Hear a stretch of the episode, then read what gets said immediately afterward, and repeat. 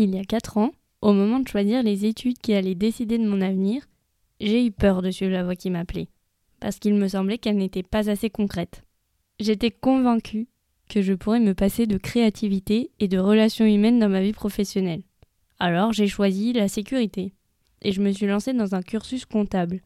Seulement deux ans d'alternance ont suffi pour me faire réaliser que ça ne fonctionnerait pas pour moi, et que j'avais aussi et surtout besoin de m'épanouir dans ma vie professionnelle.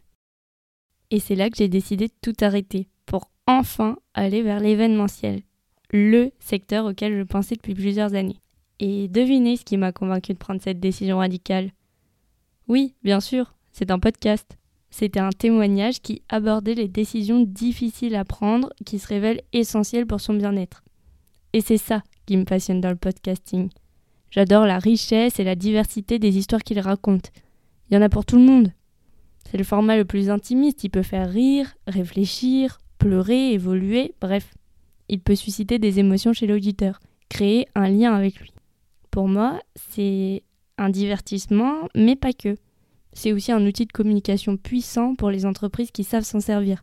Je pense par exemple au travail de WWF avec sa série de podcasts fictifs Classé F. Je ne sais pas si vous connaissez mais c'est un podcast aux airs de thriller politique qui invite à la mobilisation tout en divertissant ses auditeurs. Et je trouve ça juste génial parce qu'on invente un nouveau moyen de communiquer avec sa cible. Enfin bon, on n'est pas là pour parler uniquement de ma passion pour le podcast, même si j'adorerais ça. En réalité, je vous contacte parce que je suis étudiante en première année de bachelor, chef de projet événementiel à l'ISEFAC de Paris. Je m'appelle Chloé Flagel et je vous parle aujourd'hui à travers ce mini podcast car j'ai choisi de suivre mon cœur.